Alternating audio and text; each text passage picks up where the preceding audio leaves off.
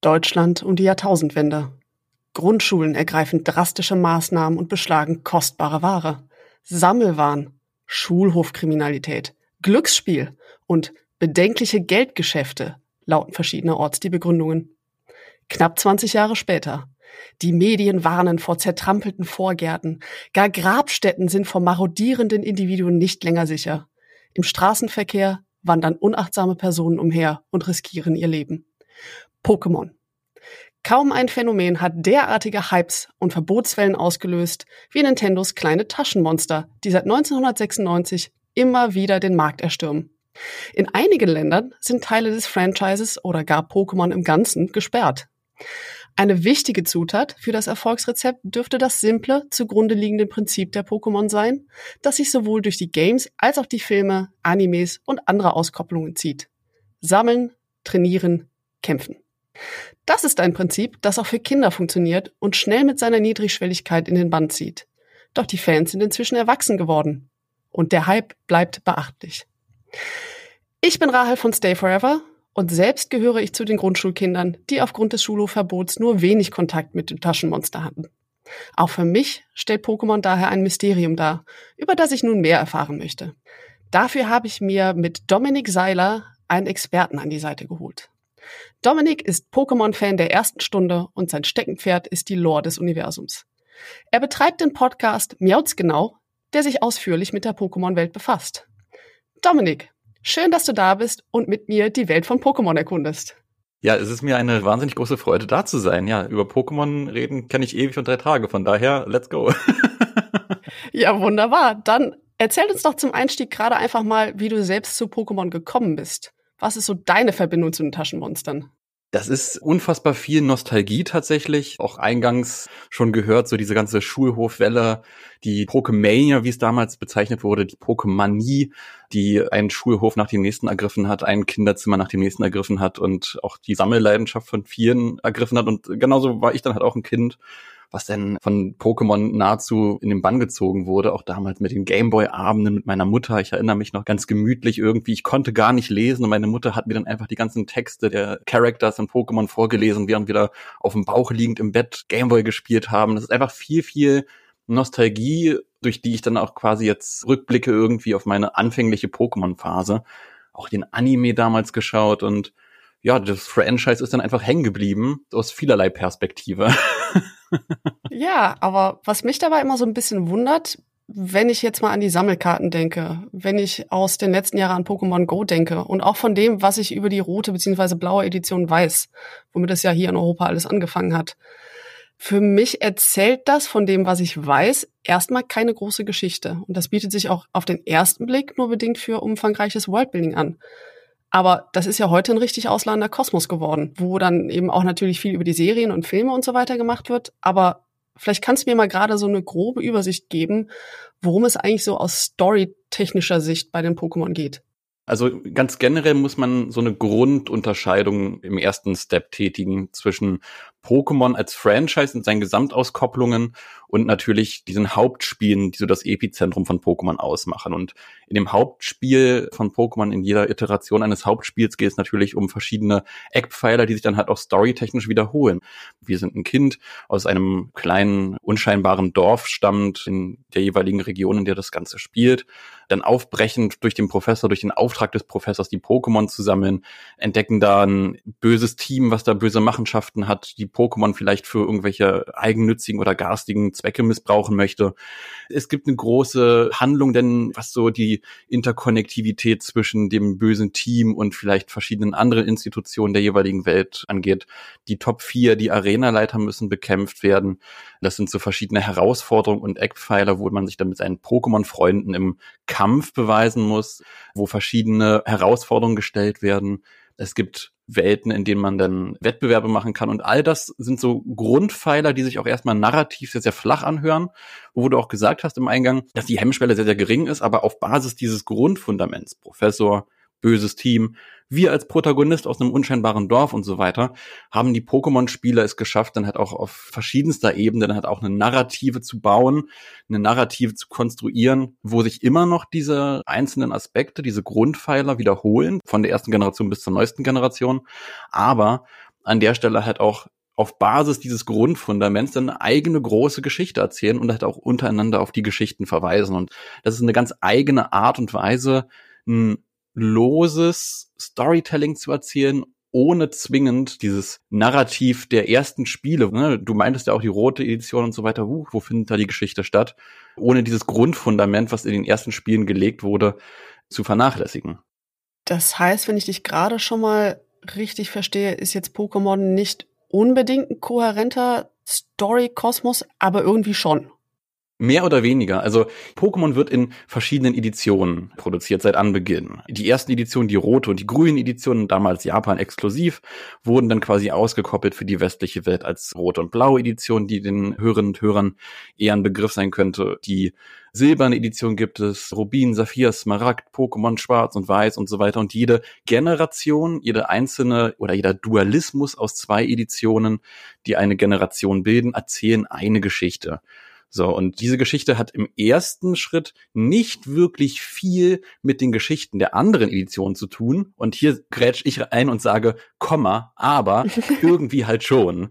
Denn gerade hier muss man dann ins Detail schauen und gerade wenn man ins Detail schaut, dann entdeckt man einen riesengroßen Kosmos, wo beispielsweise ein Professor aus der ersten Generation, Professor Eich, der uns quasi als der markanteste und bekannteste Professor im Begriff ist, auch durch den Anime und ne, auch gerade weil es der erste Professor war, der uns damals in den ersten Editionen auf die Reise geschickt hat, der taucht dann beispielsweise in Generation 4 auf, in den Nintendo DS-Spielen und so weiter. Und da stellt sich dann die Frage, okay, wie passt das zusammen? Und wenn man dann sich auf diese Texte einlässt, diese Textboxen einlässt, diese Geschichte, die dann auch gerade nach Abschluss dieser Hauptgeschichte erzählt wird, oder halt von NPCs, von Charakteren am Wegesrand, dann erfährt man dann halt auch hier und da und dort, dass beispielsweise dieser Professor der Schüler war von dem Professor, den wir dann in der vierten Generation angetroffen haben. Und so verzahnt sich quasi eine ganz große Pokémon-Welt, wo verschiedene Regionen wirklich in regem Austausch miteinander stattfinden. Und gerade wenn man hier in die jeweiligen Details reinschaut,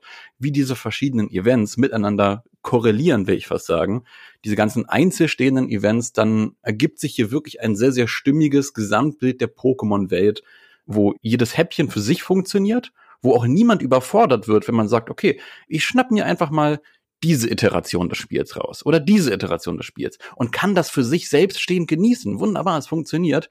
Und die Hardcore-Fans wie ich, die irren Pokemaniacs, die denken sich, ah, oh mein Gott, und das verweist dazu und das verweist dazu. Es ist ein sehr, sehr schönes Storytelling, weil sich jede Spielergruppe, jede Spielerschaft da halt auch wirklich sehr, sehr viel rausnehmen kann auf Basis der eigenen Bedürfnisse und der eigenen narrativen Anforderungen. Ja, okay, das ist das Gefühl, was ich bisher auch habe. Man kann so viel davon mitnehmen, wie man gerne möchte. Du hast jetzt schon so ein paar Charaktere und Regionen angesprochen. Da würde ich gleich gerne nochmal zurückkommen. Jetzt gibt's noch so ein bisschen den Elefanten im Raum, nämlich, was sind denn überhaupt Pokémon? Hm, das ist eine verdammt gute Frage, denn Pokémon selbst hält sich bei diesem Narrativ, was die Pokémon eigentlich generell sind, bedeckter, als man es erstmal denken könnte. Auch hier komme ich dann rein mit einem Komma, aber.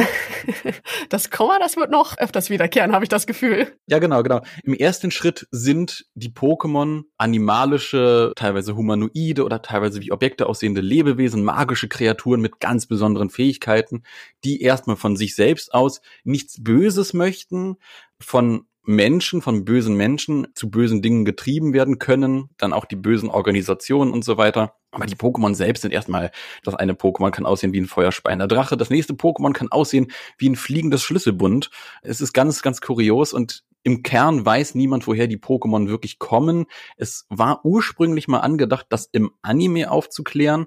Der damalige Writer Takeshi Shudo hatte als Lore aus Anime-Perspektive, die sich auch so ein bisschen rausgelöst hatte von allem, damals die Idee gehabt, hey, die Pokémon tauchen plötzlich über Nacht auf aus dem Nichts und verdrängen so ein bisschen die Tiere, die eigentlich normal in der Pokémon-Welt sind. So ein bisschen die Pokémon-Welt als Ausgangslage ähnlich funktioniert hatte wie unsere Welt, bis dann auf einmal die Energie übergeschwappt ist und die Pokémon da waren. Und beim Stichwort Energie, aus der Spieleperspektive weiß man nur so viel, dass die Pokémon aus der sogenannten Infinity Energy, der Unendlichkeitsenergie entspringen. Die Pokémon, die Macht der Pokémon ist ein großes Mysterium und die verschiedenen Professoren möchten auch diese Macht erforschen aus unterschiedlichster Perspektive. Aber inzwischen ist im Kanon in der Lore von Pokémon etabliert, dass die Energie, die ein Glurak, ein Glumanda, ein entsprechendes Drachen-Pokémon Feuer speien lässt oder halt auch ein Psycho-Pokémon seine telekinetischen Attacken einsetzen lässt, dass die Macht, die die Pokémon ausmacht, Infinity Energy ist und diese Infinity Energy, die Unendlichkeitsenergie, das Epizentrum von der Grundexistenz von Pokémon sind. Und mehr oder weniger das quasi als Aufhänger auch dann für verschiedene Kausalketten, wie wie reproduzieren sich Pokémon? Sie bündeln ihre Infinity Energy, sie bündeln ihre Unendlichkeitsenergie. Das sind Dinge, die finden nicht in der ersten Generation statt. Die sind dann über die verschiedenen Zyklen der Spiele hinweg als Lore dazugekommen. Beispielsweise dieses Energiekonzept, diese Unendlichkeitsenergie ist ein Konzept aus der sechsten Generation. Das heißt aber, dass im Grunde genommen die Welt der Pokémon unsere eigene ist. Nur eben mit magischen Pokémon. Ja und nein. Also das Grundfundament von der Pokémon-Welt basiert auf einer, ich nenne es mal lose, Variante unserer Welt.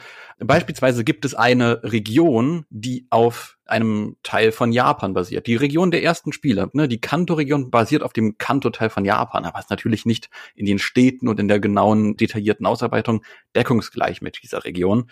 Eine andere Region basiert auf Frankreich, heißt aber nicht Frankreich. Im Gegensatz zu der Kanto-Region, die auch namentlich identisch ist zur Kanto-Region in Japan, ist es halt so, dass die Carlos-Region halt eben nicht Frankreich heißt, sondern Carlos, aber eindeutig auf Frankreich basiert. Auch da gibt's verschiedene kulturelle Anspielungen und so weiter. Also man entlehnt sich schon verschiedener real existierender Regionen in der Welt, Ländern in der Welt, Gebieten etc. Da gibt es auch einige Unstimmigkeiten, gerade im Hinblick auf die erste Generation, wo noch sehr, sehr viel von dieser was dann später als The Law und Story und Worldbuilding dazu kam, noch nicht so fest geschnürt und etabliert war, wo dann beispielsweise wirklich in Pokédex-Einträgen noch von Tieren gesprochen wurde, dass eine Elektroattacke, Zitat, einen indischen Elefanten besiegen könnte und so weiter, wo man sich dann auch fragt, na, existieren jetzt indische Elefanten in der Pokémon-Welt? Diese Inkonsequenzen basieren letzten Endes darauf, dass man sich gerade am Anfang nicht so viel Gedanken darüber gemacht hat. Inzwischen ist es etabliert, dass die Poké-Welt eine Variante unserer Welt ist, aber irgendwie, ne, dieses Komma aber. Ja. aber irgendwie auch wieder nicht und irgendwie auch wieder was eigenes reinbringt. Die Tiere beispielsweise wurden inzwischen komplett aus dem Pokémon-Kanon rausgenommen. Ah, okay, spannend. Das heißt, es gibt in dieser Pokémon-Welt keine Tiere. Nicht mehr. Also am Anfang hat man auch gesehen, dass auch gerade in Anime-Episoden, ne, also ich habe ja eben die Pokédex-Einträge, also kurze Erklärung, der Pokédex ist eine Art Pokémon-Lexikon, was man dann als Spieler oder Spielerin auf seiner Reise dann vervollständigt, wo man die Daten über diese ulkigen, illustren Kreaturen sammelt. Und in diesem Lexikon wird halt entsprechende Referenz auf den indischen Elefanten gemacht. Aber gerade auch in der frühen Phase des Anime, da werden Fische gezeigt, die einfach nur Fische sind und keine Pokémon. Oder da wird ein Marder in irgendeiner Sequenz abgebildet. Also da werden halt auch wirklich Referenzen auf Tiere gestreut. Um das zu verstehen, man muss halt auch so ein bisschen dieses Mindset von der damaligen Produktionssparte im Kopf haben, denn Pokémon hat sich damals halt keine Gedanken darüber gemacht, dass man wirklich irgendwann eins der erfolgreichsten, wenn nicht sogar das erfolgreichste Multimedia-Franchise wird. Man hat einfach produziert, beispielsweise die Generation, die nach der ersten Generation kam, die zweite Generation, wurde gar nicht als die zweite Generation produziert, sondern als das Finale von Pokémon, das finale Pokémon-Spiel, Pokémon 2, Punkt, that's it. Danach werden wir nie wieder so erfolgreich sein. Unter diesen Ambitionen, und das merkt man tatsächlich auch, wurde Gold, Silber und Kristall damals produziert. Aber mit diesem Mindset muss man halt auch so ein bisschen Empathie zeigen für diese frühe Phase von Pokémon, gerade hinsichtlich Worldbuilding und so weiter, weil Pokémon sich über vieles in einer sehr, sehr naiven Bubble halt noch nicht so wirklich Gedanken gemacht hat, von wegen, ja, dann gibt's da halt Fische, dann gibt's da den indischen Elefanten. Das ist dann halt einfach so, was man dann im Nachhinein so ein bisschen relativiert und bereut. Ja, okay. Kommen wir doch noch mal gerade zu den Pokémon zurück. Und zwar ist ja so das Sammeln eine der zentralen Dinge, die man mit denen macht. Und dann eben auch, wie du schon sagst, sie werden gesammelt, sie werden in Pokédex eingetragen und so weiter und so fort. Also was kann ich denn mit den Pokémon alles machen? Ich kann sie finden, ich kann sie tauschen und ich kann sie entwickeln.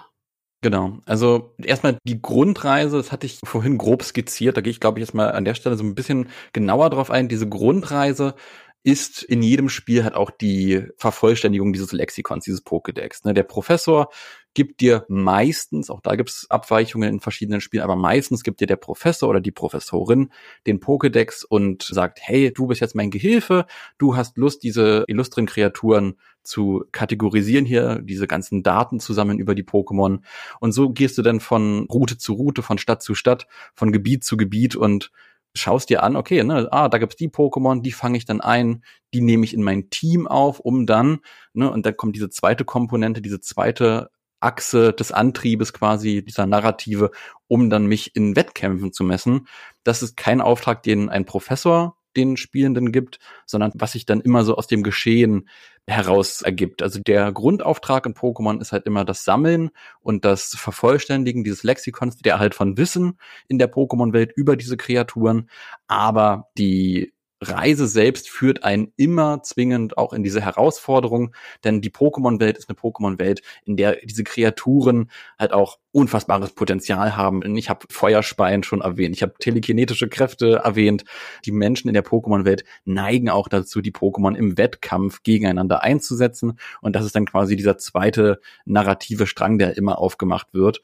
Also die Pokémon werden gesammelt, die Pokémon werden im Wettkampf gegeneinander eingesetzt, da werden dann auch die Arenen etabliert in jeder Generation, wo man dann nach besiegter Arena letzten Endes so einen Orden, so einen Reward, verschiedene Goodies oder Items bekommt, dass man auch stärkere Pokémon kontrollieren kann und so weiter und sich dann am Ende der Pokémon-Meister der jeweiligen Region nennen darf. Genau, und das ist so der zweite Handlungsstrang, der immer aufgemacht wird. Und du hast das Tauschen auch erwähnt. Gerade dieses Tauschen bei Pokémon ist seit Anbeginn der Reihe halt etabliert. Also dieser Dualismus, Pokémon Rot Edition, blaue Edition, goldene Edition, silberne Edition, das ist letzten Endes dasselbe Spiel, aber die beiden Spiele haben teilweise unterschiedliche Pokémon. Und das ist halt auch so ein Grundkonzept, auf dessen Basis letzten Endes basiert, dass man halt auch zwei verschiedene Varianten desselben Spiels hat, die dazu anregen, mit anderen Spielerinnen und Spielern halt in Austausch zu gehen und halt auch die Pokémon auszutauschen. Da werden dann auch verschiedene Boni geschaffen, die sich auf diese anderen jeweiligen Aspekte abfärben. Zum Beispiel ne, betrachten wir diesen Aspekt des Vervollständigen des Pokédexes. Es gibt einige Pokémon, die entwickeln sich in ihre weitere Form, in ihre stärkere Form, nur wenn sie getauscht wurden. Das heißt, es gibt einige Pokémon, bei denen bietet es sich sehr, sehr stark an, dass sie einem Freund getauscht werden, einer Freundin getauscht werden oder entsprechend halt, dass eine Freundin, ein Freund dieses Pokémon einem selbst tauscht, damit man dann dieses Pokémon halt in seiner entwickelten Form dann endlich haben kann. Oder dieses Leveln stärker werden für den Wettkampf. Das geht dann auch schneller bei Pokémon, die von einem Freund getauscht wurden. Also da werden auch über diese beiden Stränge, die die Hauptmission in Pokémon sind, letzten Endes auch so Anreize geschaffen, die auch so diese Interkonnektivität mit Spielerinnen und Spielern sehr reizvoll machen. Okay, das ergibt sehr viel Sinn. Das ist natürlich auch wieder ein sehr schöner Anreiz an Pokémon, dass es eben so ein Gemeinschaftserlebnis ist oder sein kann. Genau. Du hast jetzt eben von Feuer und auch von Psycho-Pokémon geredet. Das heißt, es gibt verschiedene Klassen an Pokémon. Genau, genau. Also das ist halt teilweise sehr, sehr simpel gehalten. Im Laufe der Jahre wird das noch ein bisschen ausgeschmückt, verstärkt und so weiter. Das basiert auf diesen jeweiligen Pokémon-Typen. Ne? Ein Pokémon, was im Gras lebt und drei Blätter auf dem Kopf hat, das ist dann zumeist ein Pflanzen-Pokémon. Jedes Pokémon hat einen festen Typus, eine feste Gattung quasi.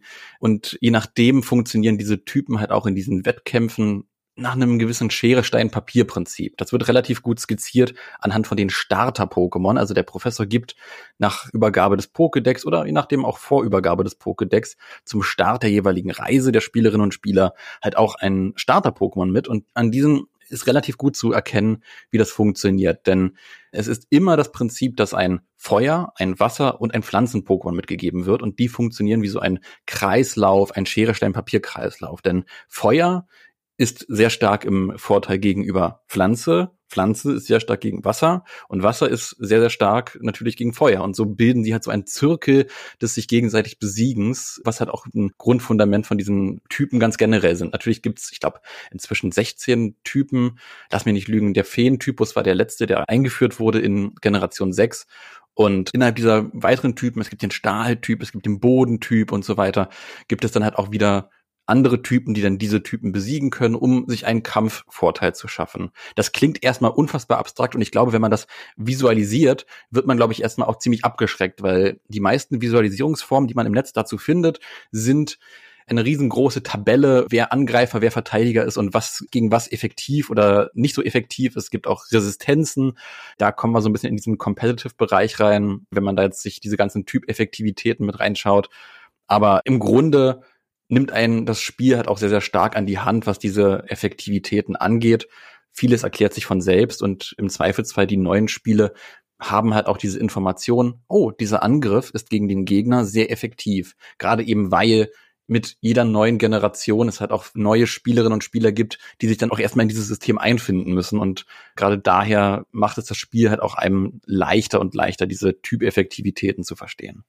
Aber Dominik, ich muss jetzt trotzdem mal fragen, wenn du von 16 Typen sprichst, kriegst du die alle auf die Kette? Ich weiß auch gar nicht, ob es jetzt 16 oder 18 waren. Mal gucken. Feuer, Pflanze, Wasser, Elektro, Boden, Gestein, Unlicht, Psycho, Käfer. Eben hast du noch Fee gesagt. Genau, Fee, Stahl. Aus dem Kopf raus. Ich kenne diese Pokémon. Habe ich schon mal von gehört. Den Normaltyp gibt's auch noch. Dann gab's auch noch den Fragezeichen-Typ, der wurde dann auch irgendwann abgeschafft. Kein Stress, du bist schon deutlich weiter gekommen, als ich es gekommen wäre.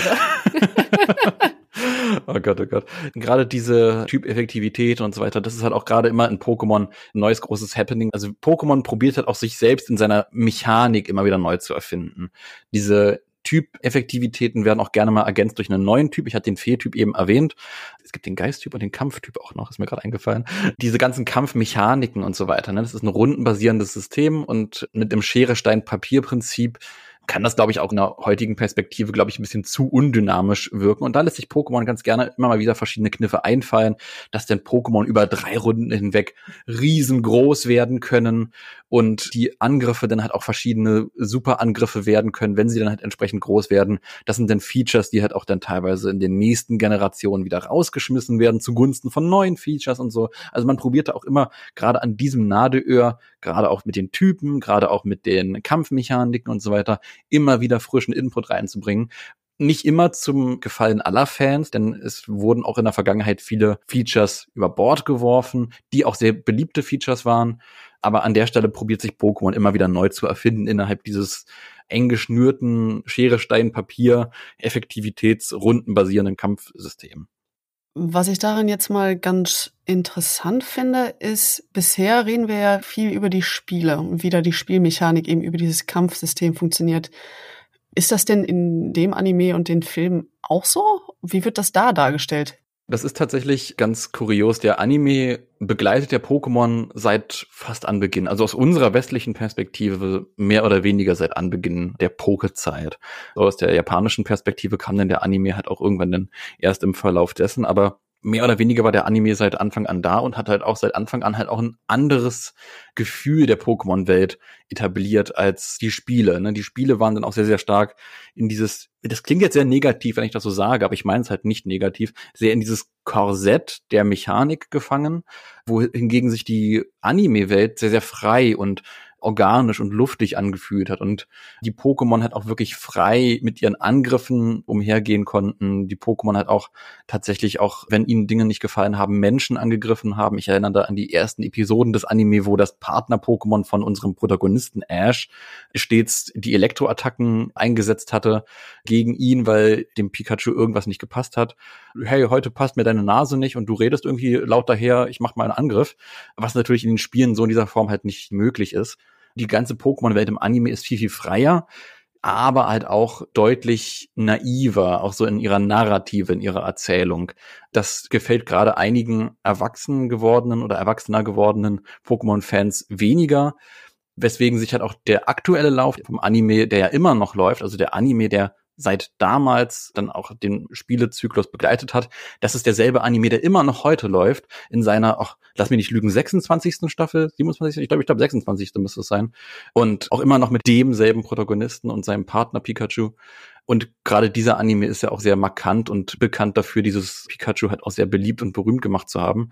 Aber long story short, diese ganze Grundnaivität des Anime über viele Staffeln hinweg in seiner Narrative unterscheidet sich dann halt auch an der Stelle schon wiederum von den Spielen. weil die Spiele dann halt auch öfter mal so einen müh düsteren Ton anschlagen können, wo der Anime hat auch mehr diese kid-friendly, Samstagmorgens cartoony Stimmung dann halt probiert als Anime entsprechend aufzufangen.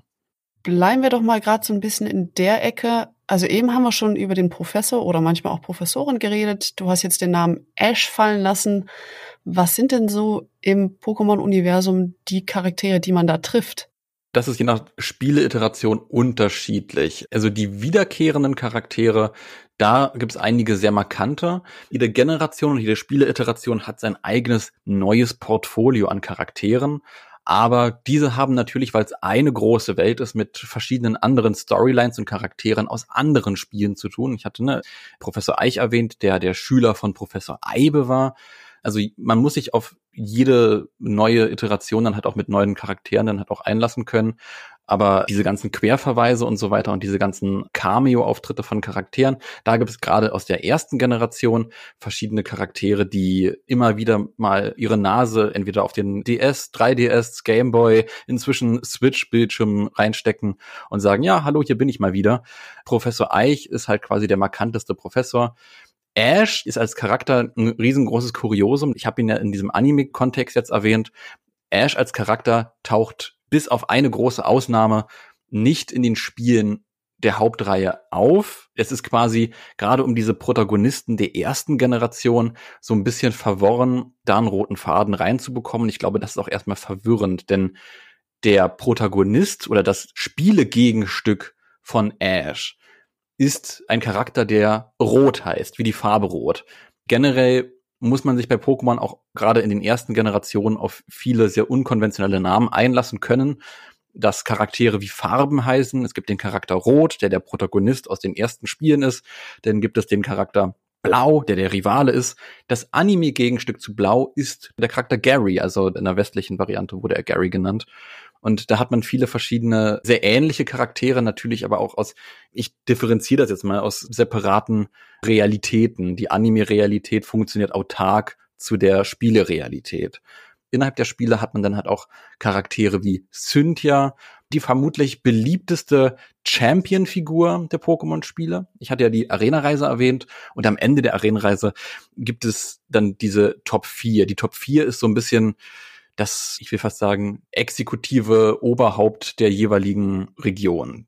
Also die Staatsform der Pokémon-Regionen, das ist halt auch ein ganz eigenes Themenfeld für sich, aber gemeinhin ist etabliert, dass der Champ und die Top 4 die quasi zusammen die fünf stärksten Trainer der jeweiligen Pokémon-Region sind, dann so ein bisschen das Oberhaupt, so ein bisschen die Sheriff-Position innehaben. Und diese Top 4 und die Champion-Position des jeweiligen Landes, der jeweiligen Region.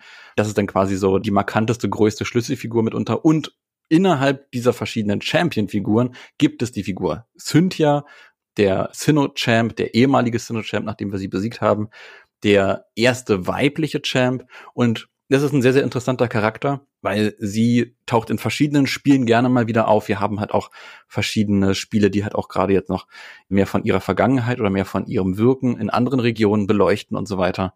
Aber sie sieht man sehr, sehr stark, auch als Fan-Favorite gerne mal.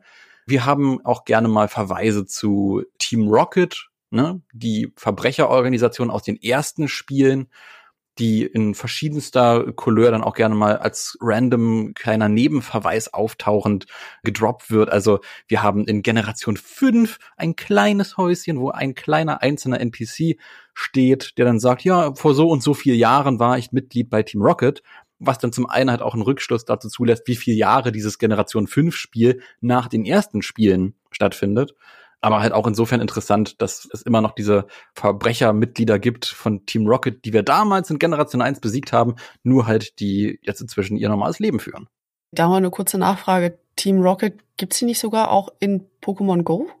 Ja, tatsächlich. Pokémon Go ist eigentlich ein sehr, sehr interessanter Fall, gerade was so diese Lore- und Story-Perspektive angeht. Denn Pokémon Go ist ähnlich zu betrachten, wie der Anime zu den Hauptspielen steht. Also Pokémon Go spielt auch nochmal in so einer ganz eigenen Bubble mit ganz eigenen Gesetzmäßigkeiten. Pokémon Go bedient sich ja unserer Welt, unserer Kartografie letzten Endes. Und das stimmt halt auch so in dieser Form gar nicht mit der Pokémon-Welt überein, weil auf der einen Seite heißt Frankreich Carlos, ne? ich nehme mal die Carlos-Region als Beispiel, Frankreich Carlos, und auf der anderen Seite läuft unser Charakter in Pokémon Go einfach auf der Straße da in Frankreich rum. Wie passt das zusammen? Pokémon Go ist eine ganz eigene Bubble und ganz ähnlich wie Team Rocket im Anime funktioniert, Marvel-Fans könnten das jetzt irgendwie so als eigene Earth oder als eigene Reality deklarieren und so weiter. Das funktioniert ganz ähnlich. Es ist mehr oder weniger ein eigenes, in sich geschlossenes Universum, was dann Pokémon Go ist. Komma, aber es gibt halt auch diese Verbindungsstücke, diese vereinzelten Verbindungsstücke zwischen diesen jeweiligen Bubbles, wo dann Charaktere von Go oder Pokémon von Go in die Hauptspiele rüberkommen können, wo es Verbindungsstücke gibt zwischen dem Anime und den Hauptspielen und Team Rocket aus Pokémon Go ist quasi ein ganz eigener Strang. Die Pokémon Company und Game Freak generell, die mögen es sehr, sehr gerne, auf diese ganzen Klassiker zu verweisen, weil es halt auch dieser sehr, sehr große Nostalgiefaktor ist, mit dem man dann quasi auch die Fans halt auch so ein bisschen nostalgisch packen kann. Deswegen wird halt auch gerne mal einem Generation 1 Pokémon eine neue Form gegeben in einem neuen Spiel. Denn man hat halt so seine Fan-Favorites, die halt auch so den kleinsten gemeinsamen Nenner treffen. Team Rocket ist halt die Verbrecherorganisation, die jeder kennt, der die ersten Generationsspiele halt mitgespielt hat. Mit dem Verbrecherboss Giovanni und dieser Mewtwo Backstory, also einer Story, in der ein Pokémon genmodifiziert und geklont wurde, ein menschengeschaffenes Pokémon. Also das ist auch eine sehr, sehr harte, düstere Story, die auch dann durch den Anime wieder befeuert wurde und die Geschichten im Anime. Aber Game Freak, also die Entwickler und die Pokémon Company, die wissen all das, was dieses ganze Narrativ mit sich bringt. Und deswegen streuen die halt auch gerne mal so diese ganzen Generation 1 Referenzen. In Generation 7 war es ja auch wieder Rot, der aufgetaucht ist. Wir haben in Generation 7, das ist eine Region, die auf Hawaii basiert, auf Hawaii, die Alola-Region. Und da tauchte einfach, gerade auch weil es die Spiele zum damaligen Jubiläum waren, da tauchte auch der Protagonist aus den ersten Spielen wieder auf, rot, natürlich dann auch gealtert und so weiter und natürlich auch weiterhin stumm. Das ist auch ein Stilmittel, was diesen Protagonisten immer umtreibt, dass er halt stumm ist und dass seine Textboxen meistens nur drei Pünktchen sind und so weiter. Und da wurde auch ein netter Gag mitgemacht mit dem Rivalen, der dann auch aufgetaucht ist und so.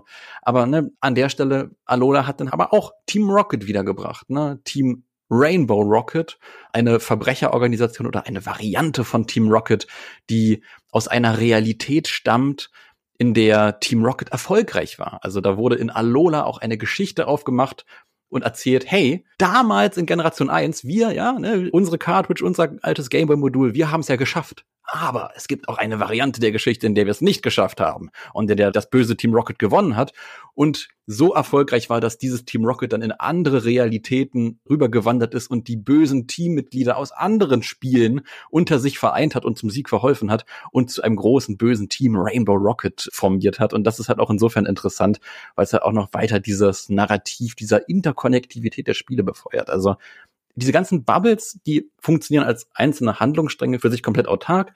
Diese Spiele, auch der Hauptreihe, funktionieren für sich autark, aber es ist trotzdem irgendwie alles eins und alles hat mit allem zu tun und es werden super oft diese Stellen aufgemacht, diese Stellschrauben bedient, wo diese Narrative ineinander übergehen und das macht's einfach so unfassbar spannend. Hör mal, ich als alte Horrorhexe ich habe eben jetzt richtig spitze Ohren gekriegt, wo du von Bösewichten, Genexperimenten und einer von dem, was ich jetzt in der kurzen Zusammenfassung mitgekriegt habe, düsteren Storyline erzählt hast.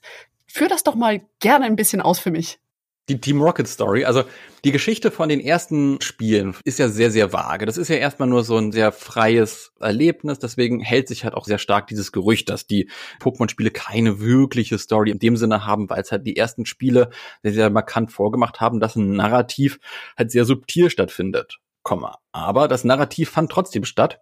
Insofern, dass es in der ersten Generation ja halt auch dieses Team Rocket gab, welches dann irgendwie einfach aufgetaucht ist. Aus der Perspektive vom Spielercharakter war dann auf einmal so ein Rocket-Rüpel, der einfach nebenbei erzählt hat, ja, wir wollen die Pokémon für unsere Machenschaften benutzen. Pokémon sind nur Werkzeuge, Pokémon sind nur Waffen. Das ist das Narrativ von Team Rocket. Und sehr, sehr viel später, es gibt insgesamt acht Orden in jeder Region. In der Region, in der Stadt des siebten Ordens finden wir dann ein Haus, ein ehemaliges Forscherhaus, was komplett niedergebrannt ist auf der sogenannten Zinnober-Insel. Es ist verlassen. Wir finden nur verschiedene Diebe, die dort rumlaufen, wilde Pokémon in diesem riesen, riesengroßen Haus. Und wir finden verschiedene Tagebucheinträge. Und über diese Tagebucheinträge wird dann die Geschichte erzählt, wie Forscher ein neues, ein 151. Pokémon, damals gab es nur 150 Pokémon, ein 151. Pokémon aufgespürt haben, gefangen genommen haben und dieses Pokémon dazu gebracht haben, ein weiteres Pokémon aus sich hervorzubringen, ein Klonexperiment mit diesem Pokémon durchgeführt haben und aus diesem Pokémon Mew das Pokémon Mewtwo repliziert haben. Und da befeuern sich wieder diese Bubbles gegenseitig. Dazu gibt es einen Film, den allerersten Pokémon-Kinofilm, der auch mitunter einer der düstersten Kinofilme ist von Pokémon. Den kann ich wirklich jedem sehr ans Herz legen. Wenn man einen Pokémon-Film gesehen haben sollte, dann ist es halt wirklich der allererste Pokémon-Kinofilm. Ne, das ist Ash, der Protagonist aus dem Anime und Pikachu und so. Man kommt auch rein, wenn man die Serie nicht gesehen hat. Ne? Man kann sich gut daran einfinden, wenn man erstmal akzeptiert, das sind Freunde, die reisen. Punkt. Und es sind irgendwelche Kreaturen, aber trotzdem große Empfehlung, denn da erfahren wir dann auch noch weitergehend in diesem Film diese Backstory von diesem Ereignis und dass Mewtwo selbst es war, der diese ganzen Forscherinnen und Forscher halt in seinem Zorn, den die Forscher nicht kontrollieren konnten, umgebracht hat. Das ist tatsächlich eine sehr, sehr düstere Geschichte. Und dann springen wir wieder zur Geschichte in den Spielen, geflohen ist in der Azuria City Höhle, wo wir dann letzten Endes Mewtwo wiederfinden. Diese Geschichte wird auch nochmal in Pokémon Origins, einem ganz anderen Anime-Special, nacherzählt, wo mehr oder weniger der Anspruch herrschte, wir erzählen die Geschichte aus den ersten Spielen auch wirklich als Geschichte nach. Aber zur damaligen Perspektive war das halt wirklich auch sehr spannend, sehr mystisch, sehr hart, dass wir auch über diese ganze Konnektivität zwischen Anime und den Spielen dann halt auch so diese Mewtwo-Story besser nachvollziehen können. Team Rocket-Anführer Giovanni als einen garstigen, machtbesessenen Charakter noch weiter ergründet haben und sich diese ganzen Aussagen im Spiel und im Anime sehr stark ergänzt haben und zu einem stimmigen und gruseligen Gesamtbild zusammengefügt haben. Ja, es ist schon ziemlich makaber von dem, was du jetzt eben erzählt hast. Aber mal eine andere Sache. Wir sind jetzt immer wieder dran vorbeigekommen an dem Thema. Ich glaube, jetzt müssen wir mal wirklich im Detail drüber reden, nämlich die Geografie beziehungsweise die Kartografie. Ah, ja. Die verschiedenen Regionen, du hast einige schon genannt, du hast auch schon erklärt, dass sie angelehnt sind an unsere reale Welt. Aber was sind denn die verschiedenen Regionen und wo sind die? Das ist eine verdammt gute Frage und da gibt es widersprüchliche Informationen. Denn wir haben in der Pokémon-Welt auch gerne mal Abbildungen von unserem Globus. Das ist einfach unser Globus. Dann gibt es Abbildungen in der Pokémon-Welt, wo einfach als Anspielung an Fanprojekte die Entwicklerinnen und Entwickler Fankarten in die Spiele eingebaut haben, wo die möglichen Pokémon-Regionen stecken. Und das karikiert das Bild davon, dass es tatsächlich keine offizielle Antwort in dem Sinne gibt. Es gibt nur Dialoge, die diese ganze Kartografie skizzieren. Ich nenne mal ein Beispiel. Die Johto-Region, das ist die Region aus den zweiten Spielen, aus der zweiten Generation.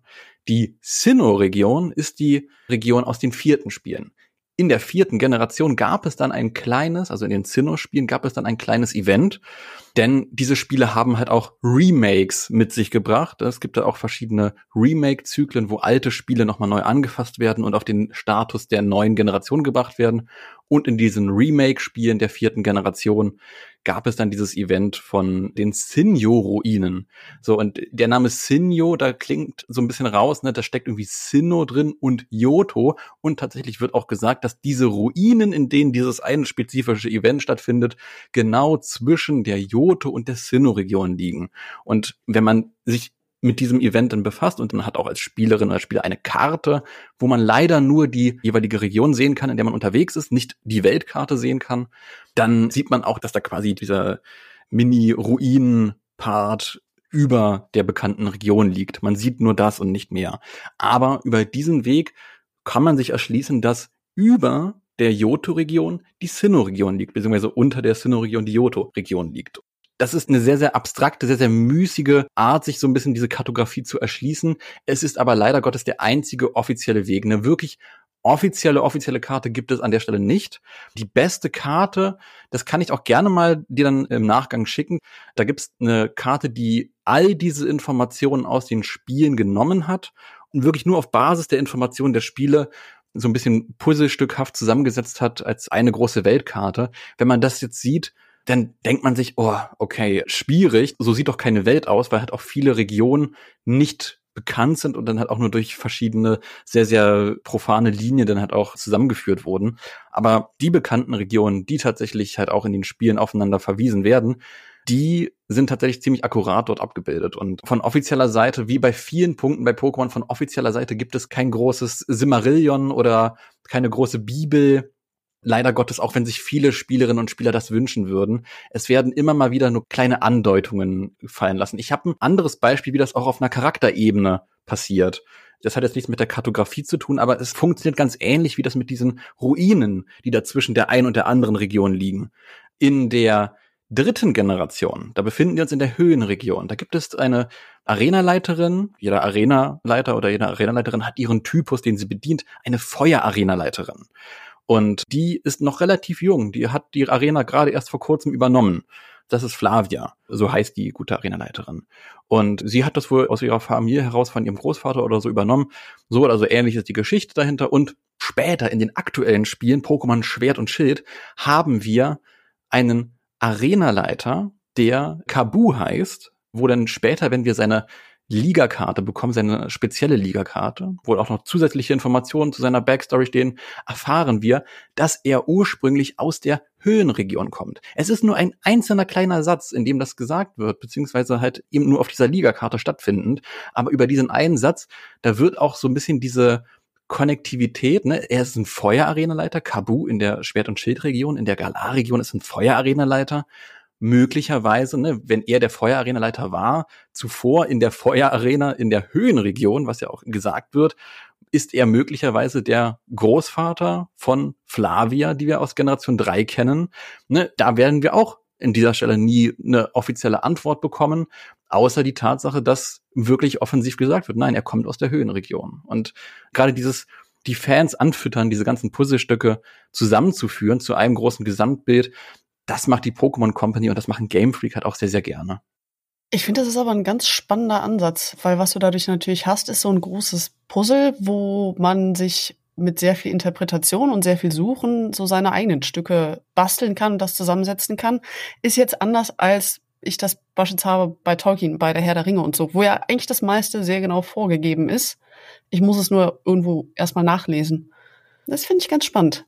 Und wenn ich jetzt mal hier wieder den Blick über die Spiele hinauswerfe, sind denn die Filme oder der Anime konkret dann auch in diesen Regionen verortet?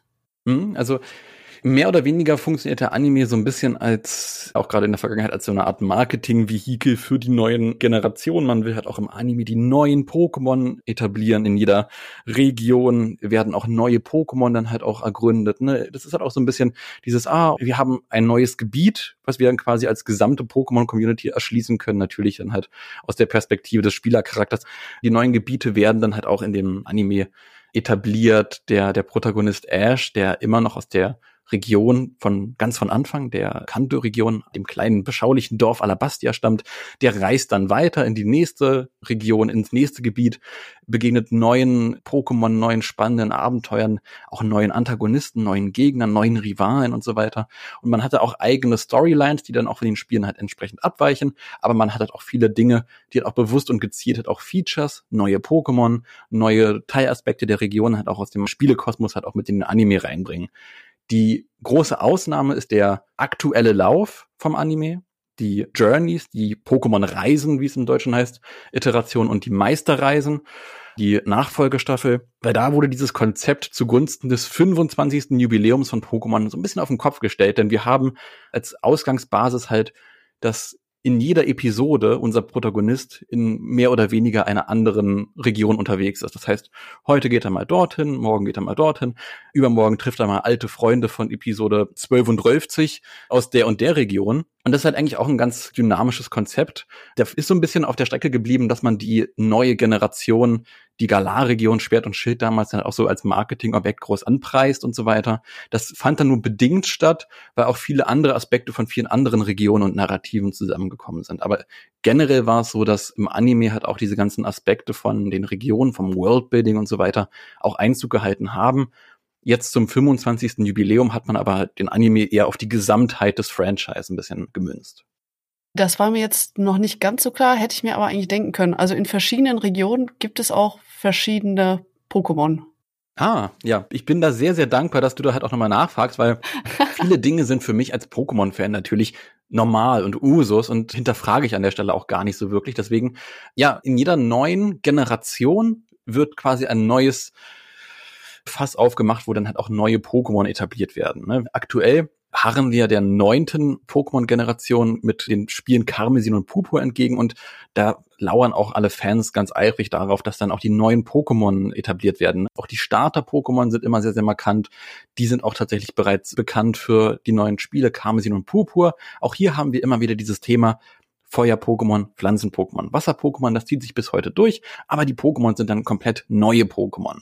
Öfter ist es auch so, dass innerhalb einer Generation neue Pokémon dazugebracht werden. Das haben wir jetzt in Generation 8, die ja mehr oder weniger abgeschlossen ist mit den drei Spielen Schwert und Schild, strahlende Diamant und leuchtende Perle und Pokémon Legenden Arceus, dass wir halt auch durch Pokémon Legenden Arceus, durch diesen Schritt in das historische Pendant, in die historische Variante, haben wir halt auch neue Pokémon kennengelernt, die inzwischen aus unserer Jetztzeitperspektive der Pokémon-Welt ausgestorben waren.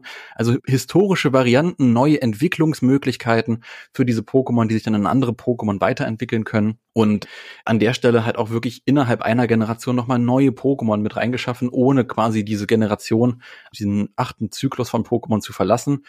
Also es braucht nicht unbedingt einen Generationssprung. Auch innerhalb einer Generation können durch ein neues Spiel oder mehrere neue Spiele neue Pokémon dazugefügt werden, addiert werden in den ganzen Gesamtkosmos. Wir harren so ein bisschen jetzt in großen und kleinen Schritten dem Pokémon Nummer 1000 entgegen beachtlich, wenn man bedenkt, dass es bei 150 angefangen hat. Ja, eben. Deswegen ist es halt an der Stelle echt auch immer ein sehr, sehr besonderes Erlebnis, wenn ein neues Sammelsorium einer neuen Pokémon-Region, aka Generation, jetzt in dem Fall dann halt auch mit Generation 9, dann halt auch zum Gesamtkontext von Pokémon dazu addiert werden. Und da harren wir auch immer neuen Formen, also speziellen Regionsvarianten von bekannten Pokémon entgegen, neuen Entwicklungsmöglichkeiten, wo sich ein Pokémon in ein anderes Pokémon verwandeln kann, das wir bisher noch nicht kennen, was noch nicht bekannt war, oder halt komplett neue Pokémon. Und das ist halt auch immer ein ganz neues Happening. Du hast jetzt eben was ganz Spannendes gesagt für mich, nämlich es gibt eine Art Historie. Es gibt Pokémon, die ausgestorben sind, Du hast auch eben von einer Art Schöpfermythos gesprochen, also quasi was war am Anfang der Pokémon. Mhm. Das heißt, es ist nicht nur so, und ehrlich gesagt habe ich noch nicht mal das gewusst, dass überhaupt Zeit vergeht im Pokémon-Universum, also dass es den Professor Eich gibt, der bei Professor Eibe gelernt hat und dass es einen Großvater gibt von Flavia, sondern es gibt richtig eine Historie. Ja, gerade die vierte Pokémon-Generation. In dieser Generation kulminiert sehr, sehr viel zusammen was diesen ganzen Gesamtmythos letzten Endes von Pokémon ausmacht. Wir haben hier Professor Eib und Professor Eich. Wir haben halt aber auch diese ganzen Mythen der Schöpfungshistorie der Pokémon halt auch, die in dieser Gesamtmythologie dann halt auch das erste Mal so genannt wurden. Letzten Endes haben wir in der Sinnoh-Region die Pokémon bekommen, die das Grundfundament der Realität ausmachen. Und das ist ein abstraktes Konzept, weil auch das muss man leider Gottes mit einem Komma aber betrachten, weil es nur auf Geschichten basiert, die in der Pokémon-Welt nur bedingt evidenzbasiert sind. Glücklicherweise habe ich das Event schon erwähnt, da werde ich nochmal gleich zurückkommen, dieses Ruinen-Event zur Kartografie, weil das ist gerade für diese Geschichte relevant. Aber erstmal haben wir in dieser vierten Generation ein Pokémon bekommen, welches das Gott-Pokémon ist. Das Pokémon Arceus, Pokémon Legenden Arceus, das Spiel in der achten Generation, wurde nach diesem Pokémon benannt. Und auch mit gutem Grund. In der vierten Generation haben wir das Pokémon Arceus bekommen, was laut Mythologie der Sinnoh-Region, der Region der vierten Generation, halt das Schöpfer-Pokémon ist, welches am Anfang von allem stand. Und dieses Pokémon hat dann die anderen Pokémon Palkia, Giratina und Dialga geschaffen, die Raum, Zeit und die Antimaterie-Welt von Pokémon bewachen und so ein bisschen die Avatare von Raum und Zeit und Antimaterie sind. Und auf diesem Fundament basierend ging es dann weiter mit den Pokémon Selfie, Vesprit und Tobuts und so. Also so ein ganzer mythologischer Strang wurde dort aufgemacht. Das ist halt auch insofern interessant, weil gerade wenn man dann diese Events sich vor Augen hält, die ich dann auch erwähnt habe, wo dann halt auch in einem Remake eines vergangenen Spiels dieses Event injiziert wird, wo wir dann Arceus, dem Gott-Pokémon, beiseite stehen und zusehen können, wie wirklich dann ein neues Pokémon aus dem Nichts erschaffen wird innerhalb dieses Spiels. Und dieses Pokémon ein zweites Dialga, Palkia oder Giratina, ein zweiter Raum, Zeit oder Antimaterie, Avatar, ich übersetze das mal, ist, dann ist das schon eine Sache, die für Spielerinnen und Spieler einen großen Impact hat. Auch gerade hinsichtlich dessen, was dann in Pokémon Legenden Arceus noch passiert ist. Also das Spiel heißt nicht ohne Grund, das habe ich ja gesagt, wie das Gott-Pokémon, denn dort wird auch sehr, sehr viel noch weiter über diese Mythologie und Lore, diese ganzen Schöpfungsgeschichte gesprochen und auch wirklich effektiv ergründet, was es dann halt auch noch weitergehend mit diesen ganzen Zusammenhängen um Arceus und diese anderen Pokémon dann noch auf sich hat. Spannend. Du hast jetzt mal ein paar konkrete Pokémon genannt. Da habe ich jetzt natürlich mal eine ganz persönliche Frage, nämlich was sind eigentlich deine persönlichen fünf Lieblings-Pokémon? Was können die und warum sind es deine Lieblings-Pokémon? oh Gott, ich glaube, mein liebstes Pokémon ist das Pokémon Deoxys. Das ist ein mystisches Pokémon aus der dritten Generation und das ist ein Außerirdischer. Deoxys ist ein außerirdischer Virus. Also da wurde auch das erste Mal etabliert, dass es halt auch im Weltraum der Pokémon-Welt Viren gibt, die mit ausreichend Strahlung so transmutieren können, dass sie als Pokémon dann halt auch in der Pokémon-Welt halt funktionieren. Und Deoxys hat verschiedene Formen. Es hat eine Angriffsform, wo dann die Angriffswerte erhöht sind, eine Verteidigungsform, wo die Verteidigungswerte erhöht sind, eine Initiative, eine Geschwindigkeitsform und die Normalform. Und ich mag das Design von dem Pokémon. Ich mag es generell, wenn Pokémon halt auch sehr leicht so diese Monster-Ästhetik haben. Wir haben halt auch verschiedene Stilformen von Pokémon.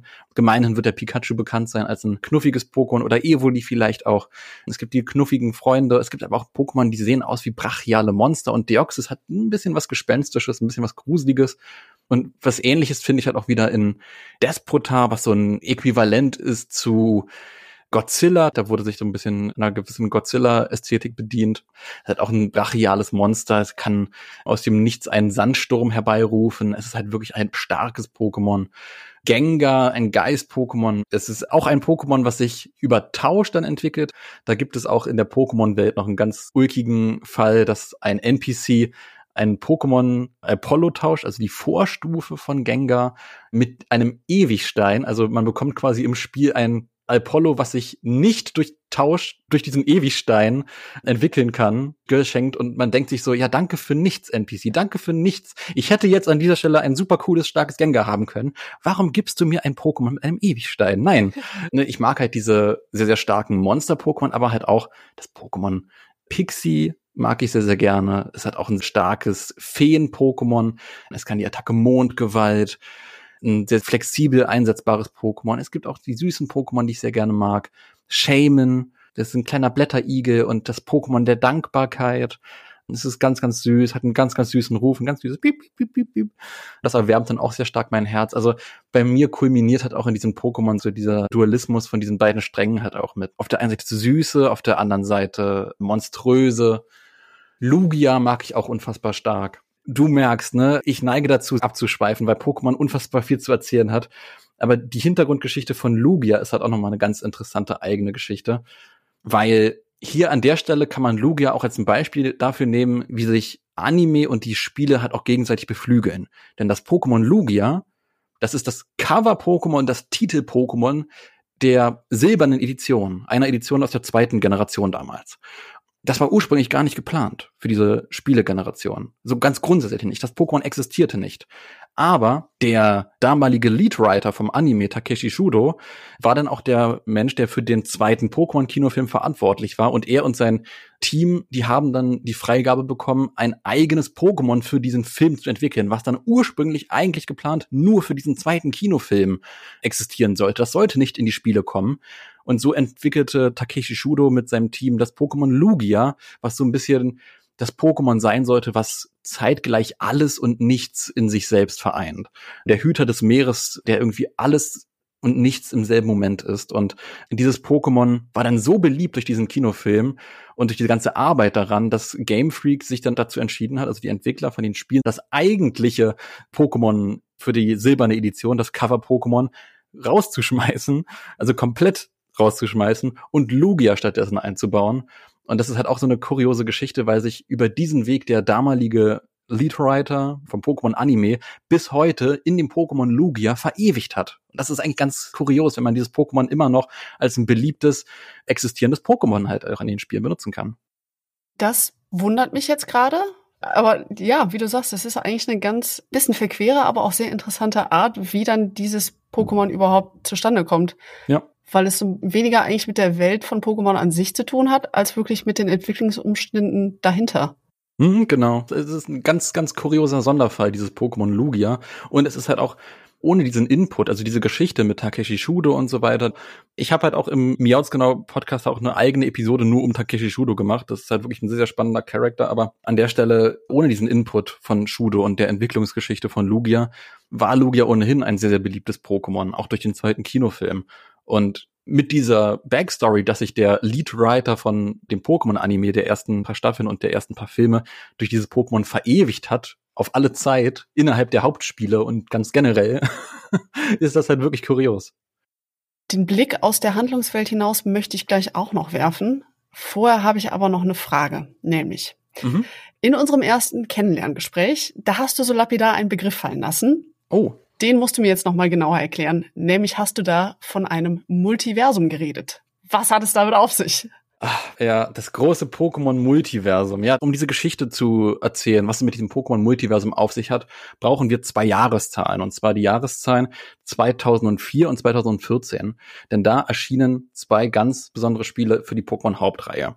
2004 erschienen die ersten Remakes. Ich habe ja eingangs gesagt oder auch sehr oft im Podcast hier gesagt, dass zu diesen Generationen halt auch gerne mal Remakes von vergangenen Spielen gehören und das halt auch ein fester Bestandteil von diesen Pokémon-Generationen auch zu sein scheint.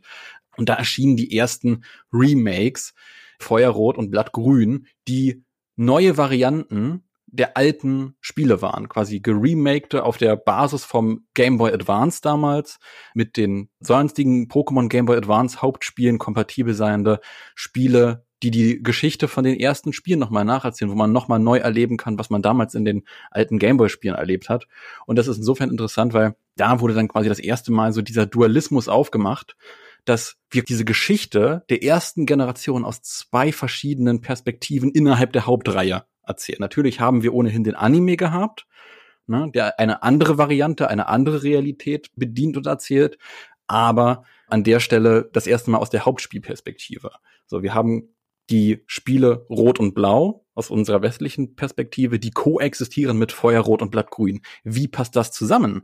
Wenn wir den Charakter Rot treffen, ist das denn der Charakter Rot aus den Originalspielen? Oder ist das der Charakter Rot aus Feuerrot und Blattgrün? Und die Antwort, die wurde immer wieder sehr stark angeteased über die nachfolgenden Generationen mit diesem Aspekt, dass es verschiedene Realitäten gibt, aber schwarz auf weiß, und da droppe ich jetzt die zweite Zahl, wurde das im Jahr 2014 mit den Spielen Omega Rubin und Alpha Saphir ebenfalls Remakes der dritten Generation, Rubin Saphir Smaragd, Omega Rubin Alpha Saphir, gemacht, denn dort wurde effektiv und ganz offensiv gesagt, hey, es gibt eine andere Realität. Es gibt eine andere Realität, in der diese Dinge, die jetzt hier in diesen Remakes als neue Features dazukommen, eine Realität, in der diese Dinge nicht existieren. Es wird sogar effektiv davon gesprochen, dass man mit dieser anderen Realität interagiert. So, und da wurde dann das erste Mal wirklich schwarz auf weiß in Stein gemeißelt, diese Remakes, diese Remake-Iterationen, die existieren als eine eigene Realität. Und das wurde dann noch weiter potenziert, insofern, dass gesagt wurde, dieses Pokémon-Multiversum funktioniert auch auf die Cartridge bezogen, auf unsere Cartridge bezogen. Das heißt, du kaufst dir jetzt, ich sag mal, Pokémon Schild und ich kaufe mir Pokémon Schwert. In diesen beiden Editionen gibt es unterschiedliche Pokémon, die man fangen kann, um den Tausch anzureizen. Das etabliert auch, dass diese beiden Editionen zwei verschiedene Varianten sind von derselben Realität. Unsere beiden Editionen sind andere Varianten von derselben Realität, andere Timelines, die miteinander in Kontakt stehen. Es wurde sogar noch weitergehend gesagt, dass die jeweiligen selben Editionen, also wenn wir jetzt beispielsweise eine identische Edition, beide die Schild-Edition haben, Pokémon Schild, dann ebenfalls diese Edition durch unser individuelles Spielerlebnis eine eigene Variante, eine eigene Realität sind. Jeder einzelne Spieler, jede einzelne Spielerin hat eine eigene autarke Realität, die wirklich als eigene Realität Kanon im Pokémon-Universum ist. Natürlich mit dieser großen übergreifenden Handlung, die identisch ist, aber für sich selbst stehend, dieses sich unendlich auffächernde Universum und Multiversum von Pokémon, was mit anderen Universen dauerhaften Kontakt steht. Das ist quasi das Grundfundament, was dann in Omega Rubin und Alpha Saphir aufgemacht wurde. Und dieses Pokémon-Multiversum tatsächlich. Ich hatte ja auch eingangs gesagt, dieses Rainbow Rocket-Thema, wo Giovanni, wo der ehemalige Team Rocket-Anführer aus einer Realität stammt, in der er erfolgreich war und von der aus er die anderen Bösewichte aus anderen Generationen unter sich vereint hat und diese auch zu ihrem Ziel gebracht hat und ein ultimatives Team Rocket gegründet wird. Auch da wurde dann in Alola das Thema aufgemacht, dass es eine Realität in diesem Multiversum gibt, in der Team Rocket erfolgreich war und entsprechend dieses Team Rainbow Rocket gegründet hat. Also es ist wirklich ein sehr, sehr breit aufgefächertes Multiversum. Jede Eventualität, wenn du ein Radfratz auf Route 1 fängst und ich ein Taubsi auf Route 1 fange, dann ist das schon eine andere Realität, die für diesen Gesamtkontext der Pokémon-Lore keinen Unterschied macht, aber trotzdem innerhalb der Lore eine eigene Realität etabliert. Das ist natürlich irgendwo auch eine schöne Strategie, um diese kleinen Ungereimtheiten im narrativen Kosmos so ein bisschen glatt zu bügeln. In der Tat. Das führt mich jetzt aber genau eben zu diesem Blick mal aus der Handlungswelt hinaus, nämlich so ein bisschen in die Richtung Entwicklung, ein bisschen Richtung Marketing. Die Welt der Pokémon wird eigentlich von dem, was du jetzt erzählt hast, immer wieder neu erfunden und ist damit auch sehr erfolgreich. Oder wie siehst du das? Die Frage ist, worin misst man Erfolg? Das ist, glaube ich, die spannende und entscheidende Frage. Worin misst man den Erfolg? in Zahlen, in Verkäufen und so weiter und in Einnahmen gemessen ist Pokémon natürlich erfolgreicher als je zuvor. Natürlich hat Pokémon innerhalb seines Fandoms, innerhalb seiner Community hat auch viele Problematiken, gerade was so die Fandom-Kultur angeht, wo auch viele Neuerungen denn stark kritisiert werden oder Pokémon halt Fan-Erwartungen schürt, die dann im Nachhinein nicht in dieser Form eingehalten werden. Was das Marketing angeht, hat sich Pokémon tatsächlich nicht immer mit Ruhm bekleckert, hat aber auch einen Teil der Community rangezüchtet, die unangenehm bis toxische Züge hat. Aber ich glaube, das haben viele Communities heutzutage leider Gottes. Eine kontroverse Diskussionskultur, die sich immer weiter zuspitzt und so weiter. Was ziemlich schade ist, weil Pokémon gerade für viele Leute ein Safe Space ist, ein Ort ist, wo man sich auch wohlfühlen kann und so weiter und das halt auch sehr, sehr wichtig ist. Aber an der Stelle, was das Marketing angeht, ist Pokémon, ich glaube, in Zahlen gemessen tatsächlich sehr, sehr erfolgreich, wahnsinnig erfolgreich. Nicht ohne Grund das erfolgreichste Multimedia-Franchise als gesamtes Franchise betrachtet.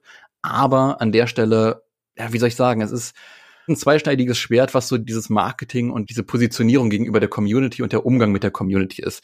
Die aktuelle Situation zeigt das, glaube ich, ganz gut auf und ich würde die mal als ein Beispiel dafür nehmen, warum ich dieses Aber hier an der Stelle setze, wenn doch alles so erfolgreich und gut ist. Denn die neue Generation, die neunte Generation steht in den Startlöchern. Die wurde angekündigt kürzeste Zeit, ich würde fast sagen, oh Gott, war das ein bisschen mehr als ein Monat, nachdem Legenden Arceus, das damals neueste Pokémon-Spiel, gerade erst draußen war, kaum hatte Legends Arceus, Legenden Arceus ein bisschen Zeit, um für sich selbst zu scheinen, wurde das dann direkt überschattet mit einer Ankündigung, dass Ende des Jahres schon die neue Pokémon-Generation herauskommen soll. Und das Marketing zu dieser Generation hält sich tatsächlich sehr, sehr stark in Grenzen. Wir haben bisher zwei Trailer bekommen, was halt auch sehr viel weniger ist als in den jeweiligen zuvorigen Generationen, sehr viel weniger Input. Wir wissen nicht mal, wie die Region heißt, in der wir uns bewegen. Wir wissen, dass es eine Region auf Spanien basierend ist und wir kennen auch einige Pokémon. Es gibt ein ulkiges, schönes, kleines Oliven-Pokémon und so weiter. All das wurde schon angekündigt und da ist auch ganz knuffig und so weiter. Aber dadurch, dass an vielen Stellen sich dann auch massivst ausgeschwiegen wird, schürt man auch den Nährboden für einen unangenehmen Teil der Community, die halt auch sehr stark den Leak-Sektor befeuern. Es gibt sehr viele Pokémon-Leaks, auch da große Warnung in Richtung der Pokémon-Fans, die jetzt hier auch zuhören. Auf Twitter und Co. muss man vieles auch mit Vorsicht genießen und so weiter, aber gerade durch dieses systematische und fast schon wissentlich willentlich wirkende Ausschweigen von offizieller Seite aus schürt man noch weiter die Leute in der Community, die diese Gunst der Stunde nutzen, um ihre unbestätigte Gerüchteküche in den Äther des Internets rauszupusten, um dann die Erwartungshaltung der Community insgesamt zu schüren, um dann quasi noch mehr toxische, kontroverse Grundhaltung in der Community zu etablieren, wenn dann diese Erwartungen, die ohnehin von offizieller Seite aus niemals so angeteased wurden, sondern nur von diesen in Anführungsstrichen Leakern und Gerüchteküche-Verbreitern stammt, nicht eingehalten werden. Und das dann halt einfach unfassbar schade. Und an der Stelle hoffe ich natürlich, dass die neunte Generation halt auch dann bald vielen Leaks die dann halt auch irgendwie inzwischen scheinbar Usus werden in der Pokémon-Community, so ein bisschen Einheit gebietet mit neuen Trailer-Ankündigungen und so weiter. Aber es ist halt einfach schade, wenn so eine Komponente halt zu einer Community ebenfalls als mehr und mehr festes Teil dazugehört. Und da sehe ich halt auch die Pokémon Company und die Entwickler halt auch mitunter, aber vor allem halt auch die Pokémon Company als Überbau mit in der Verantwortung halt auch nicht Öl in dieses Feuer von unangenehmen Persönlichkeiten, die sich selbst positionieren wollen, in dieser Situation halt zu schütten. Ja, erstmal an der Stelle danke für deine Einschätzung, auch wo einfach das Franchise hingeht. Ich würde jetzt zum Schluss, wo ich viel mehr über die Welt der Pokémon gelernt habe, als ich gedacht hätte, dass ich es lernen könnte. Danke dafür. Würde ich gerne noch mal kurz über deinen eigenen Pokémon-Podcast reden. Erzähl uns doch mal ein bisschen was darüber und wo wir dich finden können. Überall gibt's den Miautsgenau Podcast, wo man sich Podcasts anhören kann. Der Miautsgenau Podcast ist das Epizentrum meiner eigenen Liebe für Pokémon. 2018 habe ich das mit einer guten Freundin zusammen gestartet. Inzwischen mit wechselndem Co-Host-Repertoire, habe da verschiedene Leute aus der Pokémon-Szene, aus der Pokémon-Community oder auch ganz generell verschiedene Persönlichkeiten dabei und der Grundfaden war einst, die Pokémon-Kinofilme zu besprechen, aber das war quasi auch nur in der Anfangsphase so eine Art Vehikel, um ganz generell einen Pokémon-Podcast zu starten, denn wir haben es halt auch in dem Podcast hier sehr stark zu spüren bekommen. Pokémon ist ein sehr umfangreiches Thema. Es gibt viele verschiedene Facetten von Pokémon und mehr und mehr habe ich dann da halt auch wirklich diesen Podcast in eine Richtung gebracht, wo es dann verschiedene Formate gibt, die neben den Filmbesprechungen halt auch koexistieren. Es gibt Newsbesprechungen zu aktuellen Pokémon-News. Es gibt ein Hörspiel, ein Pokémon-Hörspiel, was wir da produzieren, Geschichten eines Champions. Es ist ein Sammelsurium aus der Gesamtheit von Pokémon, was man probiert hat, irgendwie in einem Podcast zu bündeln. Und wenn die Pokémon-Fans hier zuhören, da auf jeden Fall, glaube ich, hier und da und dort, je nachdem, in welche Folge man reinhört, dann halt auch in Anime-Themen oder in Spiele-Themen, Review-Themen und so weiter, glaube ich, auch ganz interessant. Und ansonsten im Zweifelsfall immer auf der Miautsgenau-Webseite, miautsgenau.de. Dominik, vielen Dank für deine Expertise, dass du sie mit mir geteilt hast und dass du mich mit in die Pokémon-Welt begleitet hast. Ja, ich danke. Ich danke recht herzlich für die Einladung. Es hat mir sehr viel Spaß gemacht. mir auch. Dann geht natürlich auch ein großes Dankeschön an die Monster da draußen, die uns gelauscht haben. Wir hören uns beim nächsten Mal. Ciao.